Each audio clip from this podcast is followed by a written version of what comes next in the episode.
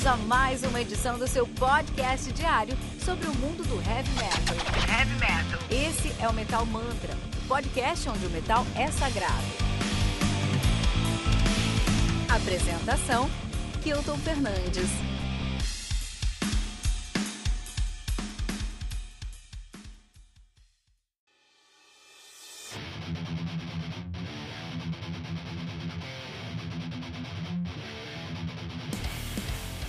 Rejoice in the Suffering de Todd La Torre, lançado no dia 5 de fevereiro pela 5 de fevereiro pela Rat Pack Records, responsável pelo lançamento de discos aí como Mother's Day do Altar Rhyme, que tem resenha aqui no Metal Mantra, Resurrected Me da Pamela Moore e Electric Wake do Ronnie Monroe, Rejoice in the Suffering, que conta com 13 músicas totalizando 58 minutos de play. Todd La Torre. Os caras aí fazem um thrash metal, estavam lá fora nos Estados Unidos. Thrash metal eu acho muito é, é, reducionista o som dos caras. Eu traria um prog, um prog thrash com uma veia muito grande aí no heavy metal americano, tá? Então vamos falar sobre isso daqui a pouquinho. Os caras estão na aí. E esse é o debut, o debut dos caras. Quem que é o Todd La Torre? O Todd La Torre... Todd La Torre, né? Que é complicado porque tá nos dois, nos dois lados do muro aí, né, pessoal? Então, o Todd La Torre, ele é o vocalista do Queen's Ride, cara. Ele é o cara que substitu substituiu o problemático, o, o, o, bipolar do Gaff Tate, né? Então, o Queen's Ride com certeza aí a terceira potência, ou, enfim, segunda ou terceira potência aí do uh, prog metal americano. Então a gente tem aí os grandes nomes do prog metal americano, o DT, o Symphony X, o Fates Warning, e aí Queen's Right também aí no meio, né? Uma das bandas mais importantes do, do, do heavy prog americano, com certeza. E é uma banda que fez muito sucesso, um grande nome, um dos mais fortes do heavy metal americano, junto a, a, a, aí, né? Especificamente com a presença do seu vocalista, que é um monstro cantando mais uma pessoa muito difícil de conviver também, que é o Gaff Tate, né? Então o Gaff Tate lá levou o, o Queen's Right às alturas e ao inferno, ao Heaven and Hell também, porque, né? Uh, é, é, muito difícil, é muito difícil conviver com o cara. E aí ele saiu em 2012 da banda depois de uma separação muito traumática, muito agressiva, saiu em todos os lugares aí das redes, das redes sociais. E quem que os caras chamaram para substituir? O Todd LaTorre. O Todd LaTorre que já tinha ali só um demo. Ele era o baterista do Infrared, mas ele tinha só uma, um demo como vocalista de uma banda muito obscura chamada Crimson Glory. Aí, cara, uma banda que você deve conhecer porque é uma das bandas mais importantes aí do prog heavy power é, americano, né? Da Flórida, de Sarasota, na Flórida aí, né? Da banda aí Teve na, é, é, é uma banda antiga de, 2000, de 83, mas aí teve muitos problemas com essa banda, por exemplo, ó, os caras são de 83, mas de 79 a 82 já se chamavam The First Arrow. Aí de 82 a 83 se chamavam Beowulf. Eles mudaram o nome para Crimson Glory, ficaram de 83 a 91 nativa, pararam em 91, voltaram em 99, pararam em 2000, voltaram em 2005, voltaram em 2005, pararam em 2013. O, o, a demo com aí o, o, o, o, Todd Latour foi em 2012, né? Então um pouquinho antes do, um pouquinho antes do fim da última fase dos caras. Então com certeza aí é, é, é um vocal que não tinha muito currículo, mas foi uma aposta certeira aí do Queen's Right, afinal, The Verdict do Queen's Right é um álbum impressionante, visionário até, eu acho que é um álbum que está à frente do seu tempo em questão de conceito, de tema, de trazer as discussões é, que afligem os Estados Unidos aí desde 2002 no caso. É, The Band, The Band é uma música que eu recomendo muito para você ouvir, que vai trazer esse tom político é, central, não eles não pegam nenhum um ponto de esquerda ou de direita, eles estão mais no centro mesmo. E eles falam sobre esses temas com muita maturidade, muita qualidade, do, do tipo de, de, de discussão política que eu realmente que eu realmente gosto, né? Quando o cara não está defendendo um nome, mas está defendendo uma causa. Então, muito bom. Lá no uh, uh, Queen's Right, no The Verdict. E aí o Todd veio aqui para o seu primeiro álbum solo. A gente vai falar sobre isso daqui a pouquinho. Lembrando que você pode encontrar todos os links mencionados nessa resenha, na descrição desse episódio, que aqui no Metal Mantra você tem um review de um disco novo todos os dias às 6 da manhã. Além de um compilado com todos os lançamentos da semana aos sábados às 18 horas no radar Metal Mantra com Fernando Piva. Você também tem todos os dias, segunda a sexta, às 18 horas, o nosso ritual Metal Mantra, que é o seu podcast de notícias do mundo do heavy metal aqui do Metal Mantra. Né? E sempre com a presença aí de um convidado muito especial para repercutir as notícias mais importantes do metal. Uh, não seguir o Metal Mantra em todos os agregadores de podcast que você conhecer, buscando por Metal Mantra Podcast, no Twitter, Facebook, especialmente um Instagram, buscando por arroba Metal Mantra Pod. Muito importante também te convidar aí para entrar no nosso grupo do Telegram, t.me barra Metal Mantra Pod, onde temos aí uma comunidade muito ativa no mundo do heavy metal e também temos um conteúdo exclusivo do nosso podcast para o nosso grupo no Telegram. Então entra lá, tá? t.me barra. O link está na descrição desse episódio. E no nosso site também, em metalmantra.com.br. Vamos falar aí sobre o prog metal americano, cara. Vamos falar sobre o prog trash, o prog metal americano. É, eu trouxe três bandas aqui pra gente, né? Que não são é, de fato aí bandas de prog, porque o prog americano é algo muito complicado, cara. A gente tem bandas de prog americano é, muito acentuadas, né? A gente pode falar aí, por exemplo, do, do DT. A gente pode falar do uh, Symphony X. A gente pode falar do Fates Warning.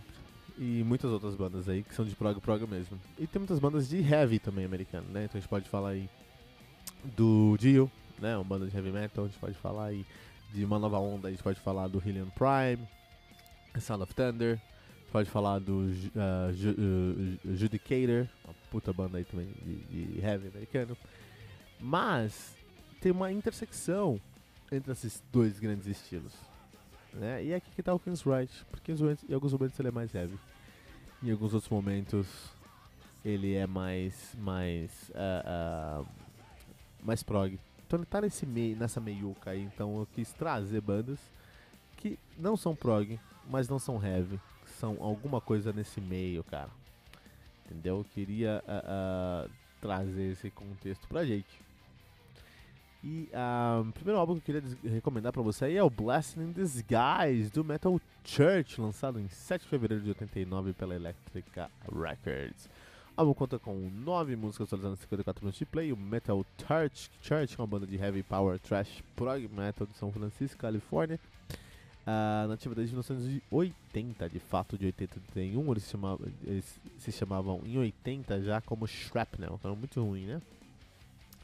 Então aí, é, de 80 a 81 eles, eles tiveram sua primeira fase, pararam em 81, voltaram em 81 mesmo e terminaram em 83 com o nome de Shrapnel, voltaram em 83 já com o nome de uh, uh, Metal Church, ficaram nativa até 95, pararam em 95, voltaram em 98, pararam em 2009 e voltaram em 2012, estão nativa desde então. Muita gente passou lá no, no, no, é, no, no Metal Church, mas eu acho que o nome mais importante foi o Lars Ulrich, baterista do Metallica, que tocou com o Metal Church na época que era o Shrapnel lá em São Francisco antes dele se mudar pra, pra Los Angeles e conhecer o pessoal do Bay Area lá e realmente montar o Metallica. Então, esse é, esse é o Metal Church, é um cara, é uma banda que aceitou já o, o Lars Ulrich, assim, não tem muito crivo, né? Pra baterista, brincadeiras à parte, né? Um dos grandes nomes do metal americano aí também, né? Outra banda que eu quero recomendar aí pra gente estar mesmo na mesma linha é o Metal Made of Metal, o disco, né? Made of Metal do Hofford, né? lançado no dia 27 de setembro de 2010 pela Metal God Records. Vamos contar aí com 14 músicas atualizando uma hora e 2 minutos de play. Hofford, você já deve ter, ter se ligado aí, é a banda solo do, uh, Rob, uh, do Rob né? Que é o vocalista de Judas Priest. Uh, essa banda aqui, eu lógico que o Rob Halford é, é britânica, é inglês, mas essa banda é americana e foi alugada ali, realocada ali é, nos Estados Unidos. Então, uma banda americana precisa trazer essa sonoridade aqui pra você, né? Estou recomendando aí o Made of Metal, que é o penúltimo álbum dos caras, né? 2010. Tem um mais recente que é o Celestial de 2019. Também. E o último álbum que eu quero recomendar é War of Words, do Fight, lançado no dia 3 de outubro de 93 pela Epic Sony. Uh, álbum conta com 12 músicas, totalizando 59 minutos de play. O Fight é uma banda de thrash groove metal, aí sim, já era uma pegada mais próxima aí do, uh, uh, do som do Tado Latore que a gente tá falando aqui. E sabe o que é interessante? Porque o, essa banda foi formada quando Rob Halford saiu do Judas Priest em, 99, em 92, cara. Então que também é uma banda do... do, do Rob Halford nos Estados Unidos, né? Então, aquele, o, quando ele saiu do, do Judas Priest 92, ele veio tocar aqui no Arizona, em Phoenix, com o uh, Rob Halford, cara. Olha que pegada maluca, né? Maluquice isso. É, eu tô recomendando aí o primeiro disco dos caras, 93, e tem outro disco de 95 que não é muito bem, não é muito bem aceito. O primeiro disco fez um certo barulho aí na sociedade, tá? Muito bom, muito legal. É, e Todd Latorre, né? Todd Latorre. Então você pode encontrar os links para esses discos que a gente falou aqui na descrição desse episódio, tá? Então não importa se você está ouvindo, está ouvindo no Spotify, no nosso site ou em algum outro agregador de podcast, você consegue na descrição do episódio, lá você vai ter o link para escutar esses discos aqui, para você entender, sentir mais, se aclimatizar mais aí com o Prog Trash Groove, essa grande intersecção aí que é nos Estados Unidos, tá? E quando a gente tá falando aqui de Todd Latour, cara, é o primeiro disco dele solo, né? Então ele não tem uma carreira muito. Não tem muita coisa no currículo dele. Então ele, antes do, do, do Queen's Right, ele tocava no Crimson Glory. Antes disso, ele, era, ele foi baterista do Infrared, que é uma banda ali de um rock mais, mais mainstream, né? É, de lá ele veio pro Queen's Right. Foi uma decisão muito acertada do Queen's Right. Foi um, algo que ninguém esperava, ninguém viu chegando. Realmente foi muito acertado, funcionou muito bem uh, trouxe um excelente resultado aí, né? Para o, o Queen's Wright. O Wright deveria fazer isso mesmo, trazer um cara aí com essa timbragem, com, esse, com essa moral aí, né? E ele se resolveu muito bem lá no, no Queen's Wright. É, mas, ninguém, mas foi uma aposta, uma aposta que acabou dando muito certo. E aí, ele tá dois discos no Queen's Wright, né? Ele gravou lá o Verdict e, e antes e o álbum anterior ao Verdict também, né? Tá dois discos no Queen's Wright, tem feito um, um, trabalho ok lá, não tem nada nada a reclamar, o pessoal tá muito feliz. O, o Queen's perdeu muita relevância quando a saída do, do, do, do, do, do Gaff Tate, mas ainda assim é uma banda muito importante pro metal americano, né? Inclusive hoje no Queen's Right você tem uma. Uh, tem, tem uma formação muito legal, porque você tem o, o, o tem um Todd Latore no vocal, você tem um Parker Landry na guitarra, o Michael Wilton na guitarra, o Eric, é, Eric Jackson na, no baixo, e você tem o Casey Grillo aí na bateria. Casey Grillo que foi baterista do, do, do Camelot por muitos anos, cara, né? Então, putz, isso aí é, isso é impressionante. Casey Grillo aí, que é, uma, é um dos grandes nomes aí do, do metal mundial, né? Inclusive, ele, ele, ele ele fez um, um, Ele fez a bateria do Almar em 2006 ali. Do álbum Almar do Almar em 2006. A gente não tem noção disso. De qualquer maneira, o Cruzwright tá bem. O Cruzwright tá tranquilo. E foi muito bom ter trago o Cruzado Latorre pra gravar com eles. Por causa disso, conseguiu um bom resultado, tá ótimo. E aí, o cara não tinha muito currículo, tocou num, toca hoje numa das maiores bandas de heavy metal dos Estados Unidos, com a gente do mundo e ele vai fazer um álbum solo. Então o que, que eu espero de um álbum solo dele? Eu espero a identidade dele. Espero que ele traga ali um ponto de vista. Espero que ele mostre o que ele sabe fazer. Não pode ser um disco amador, tem que ser um disco com posicionamento, tem que ser um disco aí que tem uma, uma, boa, uma boa projeção. E aí, quando eu escuto esse disco é exatamente o que eu, o que eu sinto.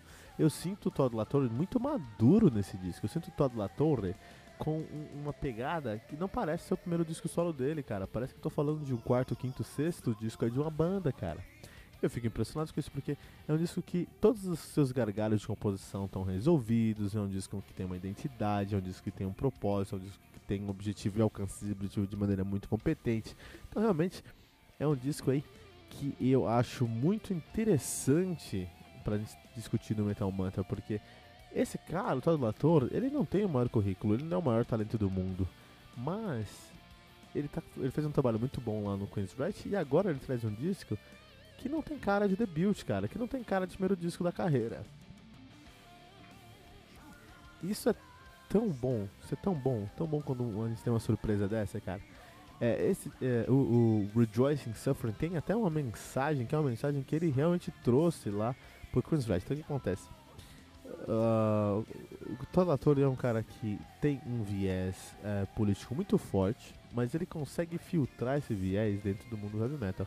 Ele não, ele não vai chegar e levantar uma bandeira dentro do metal, não, mas ele vai criticar as situações que as pessoas estão passando, que o mundo está passando dentro do seu som, de uma maneira muito competente. E as pessoas vão entender o que ele está querendo falar se as pessoas prestarem atenção, se as pessoas realmente quiserem ouvir isso. Ele trouxe isso lá com o Verdict, ele trouxe isso aqui com Rejoice in Suffering, né? Que é esse regozijo no sofrimento. Sofrimento todo mundo vai passar, a gente precisa aí estar confortável em estar desconfortável. Essa mensagem do Todd Latour nesse disco. Em suma, o que eu posso falar é que é um disco muito competente, impressionantemente é, é, bem acabado, bem resolvido. O Todd Latour mostra aí uma uma uma, uma, um alcance, uma gama de alcance do vocal dele impressionante. Então ele consegue fazer coisas mais próximas do Queen's Right lá na época do, do, dos seus primeiros discos. Consegue fazer uma coisa mais agressiva em alguns momentos. Ele tem um vocal que, que lembra o, o Tim Rippers Owens em alguns momentos. Então ele consegue viajar por alguns sons aí. É, e é um, é um disco que, o show, que tem como objetivo mostrar, fazer um showcase disso muito também e faz e consegue trazer esse resultado. Então aí, é uma grande surpresa. Eu fiquei muito feliz e respeito muito mais não só o Todd LaTorre com, como o Queen's Right depois do Rejoice in Suffering. Isso aí, pessoal. Lembrando que você pode encontrar todos os links mencionados na resenha na descrição desse episódio. Que aqui no Metal Mantra você tem um review de um disco novo todos os dias às 6 da manhã, né? A gente compilado com todos os lançamentos da semana aos sábados às 18 horas no Radar Metal Mantra com Fernando Piva. Você também tem todos os dias, segunda a sexta, às 18 horas, o nosso Ritual Metal Mantra, que é o seu podcast de notícias do mundo heavy metal, sempre com um convidado muito especial para repercutir as notícias mais importantes do metal. E não deixe de seguir o Metal Mantra em todos os agregadores de podcast que você conhecer, buscando por Metal Mantra Podcast no Twitter, Facebook e especialmente no Instagram, buscando por arroba Metal Mantra Pod. É muito importante também te convidar para entrar no nosso grupo Telegram, t.me barra Metal Mantra Pod, onde temos uma comunidade muito ativa no mundo do Heavy Metal e também temos um conteúdo exclusivo do nosso podcast para o nosso grupo no Telegram. Então entra lá, t.me barra metalmantrapod. O link está na descrição desse episódio também no nosso site em metalmantra.com.br.